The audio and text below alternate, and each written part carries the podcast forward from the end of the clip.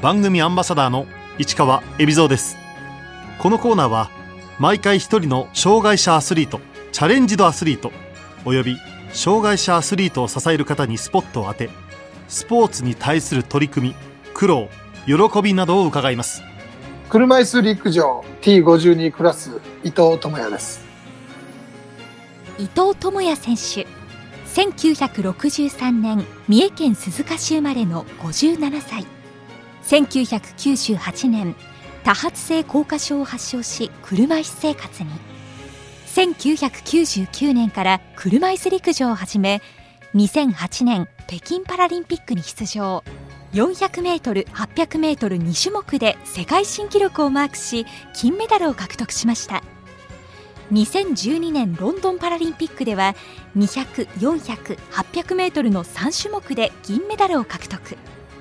一度引退しますが2017年の夏から現役に復帰しました。2019年世界パラ陸上の100、400、1500メートルの3種目でメダルを獲得し東京パラリンピック代表に内定。来年は58歳でメダル獲得を目指します。もともと会社の経営者だった伊藤選手。突然体の機能がだんだん失われていく病気を発症します。多発性硬化症という病気を発症したわけですが中枢神経のを含めて脊髄ですね。全般に神経が石のように硬くなる動かなくなったり感覚の障害が出たりという病気なんですけれども一時期一番ひどい時はですね両目失明の喉の障害と舌の障害で喋ることもできなかったですし両手も全く動かなかったですし両足も動かない。現在は右手は軽く左手に少し重い障害が残っている下半身不随左目が見えないという状況の伊藤選手。当時合併症を起こせば余命3年と宣告されました。あの徐々に目も見え始めてくる指先の動き始めてくる言葉も少しずつ声が出始めてくるっていう状況を、まあ、2ヶ月間ぐらいをかけて今の体になったわけですけどもやっぱりものすごく嬉しかったですよね。34歳で車椅子生活になった翌年1999年から伊藤選手は車椅子陸上を始めましたたまたま一緒の病棟に入院してた方の息子さんが車椅子を販売しているような会社におるので買ってあげてくれやんかっていうことを頼まれたので、まあ、渡りに船みたいな気持ちでですね。車椅子のカタログを見て伊藤選手が選んだのが日常では使わないレーサーと呼ばれる陸上専用の車椅子でした。レーサーを間違えて注文してしまいましてまあもっともあの買わなくてもいいんですけどねまず採寸作業っていう寸法を取りに来てくれる営業マンの方がおられましてわざわざ神戸から来ていただいたということをその時お伺いしましたんでねこれは断りにくいなと思いましてでまあその時に本当に必要なのはこういう車椅子であってことを教えてもらいましたからまあ両方買ったというのが本当のところです。そのまあ営業の方っていうのも車椅子陸上をやられてる方やったんですね。車椅子が納品されて実は3ヶ月後にこういう小さな長良川フレアマラソンという大会があるんですけれどもハーフマラソンなんですが初心者の方には非常にやってて楽しいし仲間もできるからどうですかっていうことでお誘いをいただいたというのが始まりですね。結果はまああの最下位ですね。まあ24、5名走ったと思うんですけれども、大体まあ遅くても1時間20分ぐらいで全員ゴールするんですけどもね、確か1時間40分ぐらいかかったんじゃないですかね。この経験が伊藤選手の闘志に火をつけました。初めて走った長良川ふれあいマラソンで最下位になった伊藤選手その2ヶ月後に出場したレースは世界のトップランナーたちが集う大分国際車椅子マラソンでした長良川ふれあいマラソンの次にあったレースがたまたまそれやったというだけでですね国際レースとかなんとかっていうことの重みもわからないし規模もわからないしまあとりあえず行ってみようかという感じでしたよね行って気がつきましたよね。なんせ規模が大きいし、県を挙げての大会でしたし、受付でまずびっくりしましたよね。医師や両親も見守る中伊藤選手は2時間51分で完走しました。クラスとしては最下位です。そのタイムが持つ意味とかそのタイムが持つ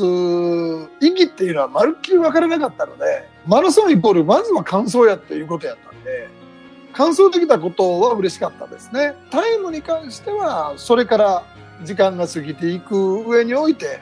あの悔しさがにじみ出てくるっていう感じやったような気がします。完走できると思ってた人一人もいなかったと思うんでゴールした瞬間なぜかみんな泣いてましたよね。特に両親がやっぱりそのまあ僕がこういう体になったことで一遍絶望的な気持ちになったと思うんですけどもなんかその時に初めて笑ってくれたというか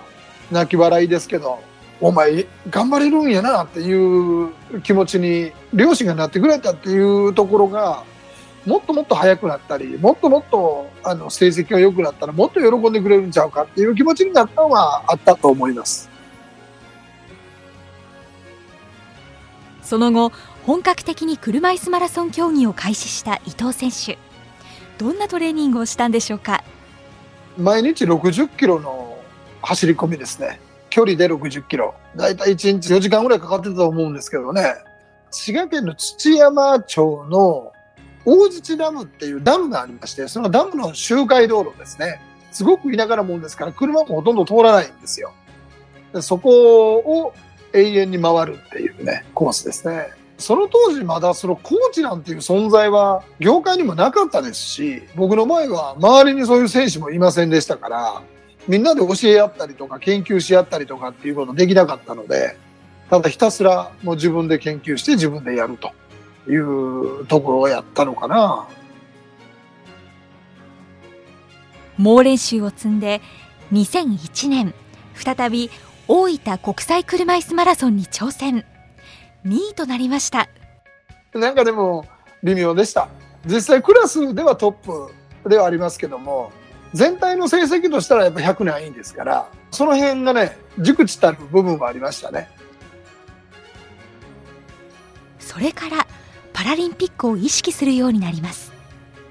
パラリンピックを意識したのは2003年ぐらいからじゃないですかね。とにかくもっと早くもっと早くっていうふうには思ってましたね。国際大会にも出場するようになった伊藤選手は2004年アテネパラリンピックで1500メートルのレースに出場しましたスタートしたら突然とんでもなく速い選手が一気にあの前へ行きましたんでこれは置いてからだと大変やっていうんで私が追うわけですからその時私世界ランキング2位やったので、伊藤が追うっていうことは、伊藤に逆に逃げられたら他の選手は大変やっちゃう。全員一気にペースが上がったんですね。そこで思わぬアクシデントが起こります。トップで出た選手、突然80メーターぐらいで力尽きてしまいましてですね、スローダウンをしたんですけども、で、まあ、前に追突するギリギリで、とりあえずはかわしたんですけども、コーナー曲がりきれず転倒と。たくさんの選手は避けてってくれたんですけども、1台だけね、あの、私の真後ろを走ってた選手だけは、私に巻き込まれて転倒したというような事故でしたね。右肩を負傷し、2箇所の骨折という大怪我をした伊藤選手。激痛が走る中、巻き込んでしまった選手のもとへ謝罪に行きました。その時に、どの選手が巻き込まれたのかなと思って見た時に、当時世界ランキング1位の選手で、4年前シドニーパラリンピックのチャンピオン、僕の目指してた憧れの選手というんですかね、まあ、その選手を私が巻き込んだと。まあ、とりあえず謝りに行かなければいけないと。まあ、5メートルぐらいの距離やったと思いますけれども、芝生の上を張っていきまして、まあ、黒人の選手なんですけども、怒ってるのかなと思いきや、まあ、笑ってくれてて、大変申し訳ないというようなことを、まあ、片言の英語でお伝えしたら、まあ、ミスター伊藤、これがレースやと。何も問題はないよと。それより一緒にスタートラインにつけたみんなのことを誇ろうと。一緒にまだ走ってるレースを見守ろうということを言われて、そんな伊藤、元気のない顔してないで、4年後会うぞと。いわゆる北京ですよね。4年後に向けてがんお互い頑張ろうっていう夢までも与えてくれるっていう、そういう、その言葉、気遣い、心遣いっていうまあ、それがいわゆる世界のレベルで戦う選手だなと。あの、大いなる許しというんでしょうかね。人を責めるより、大いに許す方が、許された方は強烈に反省をするし、強烈に学ぶし、いうことを教えてもらった大会でもあったんじゃないかなと思いますけどね。再会を誓って別れましたが、その選手は2年後亡くなっていました。ショックなんてもんじゃなかったですね。自分が多発性硬化症やって言われた時の100倍ほどショックでしたね。まずは彼の許しというものを形しなきゃいかんなっていうふうには思ったので、本当に必死に練習して得た結果が世界記録の金メダルっていう結果でしたんで、彼の言葉は正しかったんだなということは証明できたと思います。アテネパラリンピックで接触事故に巻き込んでしまった選手と4年後の再会を誓うものの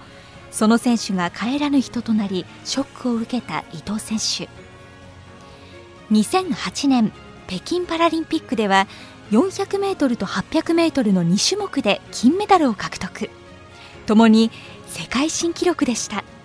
まあ表彰台の頂点に立った時っていうのはもちろんやはり嬉しかったですけれども彼に対して少し恩返しができたかなと。北京では45歳だった伊藤選手。49歳で迎えるロンドンパラリンピックにも迷わず挑戦を決めました僕にとってはチャンピオンに勝ってチャンピオンにならないと次のチャンピオンは意味がないんですね。ロンドンでは北京の伊藤智也に勝って誰かがチャンピオンになってくれれば僕は引退できるなと。ないしはもうロンドンで限界にしようと。ロンドンでは200、400、800メートルの3種目で銀メダル。敗れたのはすべて同じアメリカの選手でした。その時まで僕は全部世界ランキング1位やったんですね。なんでここまた勝ったら勝ったでしんどい戦い続くなと思いながらのレースではありましたけれども見事に全力でやって全力で負けましたんであこれはもう引退してもいいなっていうのは正直思いましたね。ロンドンの後競技からは一度引退。しばらく離れていましたが2017年夏。突然競技へ復帰しました。50代で再びチャレンジしようと思ったのは RDS っていうあのカーボンファイバーの加工なんかを得意としながらいろんな業界に裾野を持つメーカーなんですけどもそこの杉原社長からですねもし世界で一番速い車椅子を作ったら伊藤さん復帰しますか？っていうような話をいただいてロンドン以降全く走っていなかった伊藤選手やっぱり4年のブランクって大きくて4年前のウォーミングアップぐらいの速度がやっと出るっていう感じでしたね。まずはあのその1回走ってから体を絞ることそして筋力をつけることの方にシフトしていって走れる体作りっていうのを半年ほどやったんじゃないですかね。で半年後にはもうほぼほぼ戻ってましたね。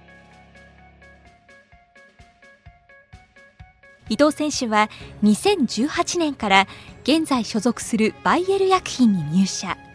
東京を目指す体制を整えました。やっぱりその競技を続ける上において収入が非常に多くないとこの陸上競技ってなかなかできないので生活の安定と競技の安定ということを考えてもとにかくお金が入ってくることは考えないといけなかったですね。今はもう競技オンリーです。伊藤選手には自分の競技人生を支えてくれるオリジナルのテーマソングがあります。ハニエルデイズっていうグループのノンフィクションっていう曲なんですけども僕が復帰をするためにできたチームがあるんですね東京の方に。その中にそのハニエルデイズのメンバーがおりまして伊藤さんがもっとガンガンガンガン燃えていけるように僕ら曲作りますみたいななんかそんなノリで最初冗談かなと思ってたんですけどもでやっぱ1年後ぐらいに伊藤さん曲できましたっていうんで聴かせていただいたのがこの曲でしたね。試合前になると聴いてますね。伊藤選手の復帰を支えるチームが作った最新鋭の競技用車椅子はどんなものなんでしょうか？材質はフルカーボン製でですね、一応私がテストランナーとして開発に加わりましたので、私の体にジャストフィットしたマシンが出来上がっていると。私のフォームであったりとかを全部分析をして、それでなお最高にパフォーマンスが出るマシンはこれやっていう考え方で作られたマシンなので、私にとってはもう最強の味方がついたって感じですかね。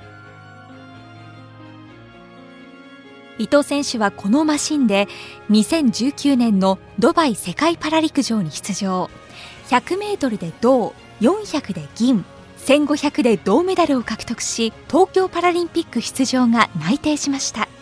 ドバイのレースを振り返るともうはっちゃかめっちゃかでしたね。最終的にマシンが出来上がったのがあの1週間ぐらい前なのでどう乗っていいかわからないしがむしゃらに走っただけなので、まあ、あそこからスタートって感じの走りでしたね。あのマシンと共にすれば、間違いなくいい結果になるだろうなっていうのは信じてますんで、それに向かって全力でいくだけですね。東京大会が1年延期になったことはどう受け止めたんでしょうか？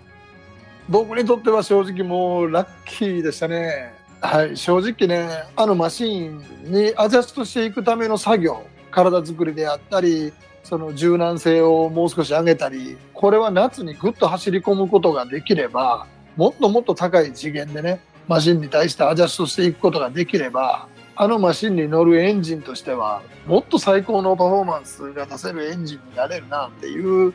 感覚でしたんで、僕にとってはラッキーでしたね。もう今ワクワクです。伊藤選手に来年への抱負を伺いました。もう本当に自分で鏡見ると最近ゾッとしますよね、もう。引力に負けてる部分はいっぱいあるし、なんか頭白髪丸けやし、みたいなね。若い選手たちの体の張り見ると、羨ましいなと思いますよね。まあ気力だけはね、皆さんの期待を背負ってる分だけ、みんなの気力も乗り移ってると思ってますんで、気力は人の100倍ほどあるんじゃないでしょうか。期待してくれてる皆さんがもっとやれよって言われる間は気持ち作っていきたいなとは思ってます。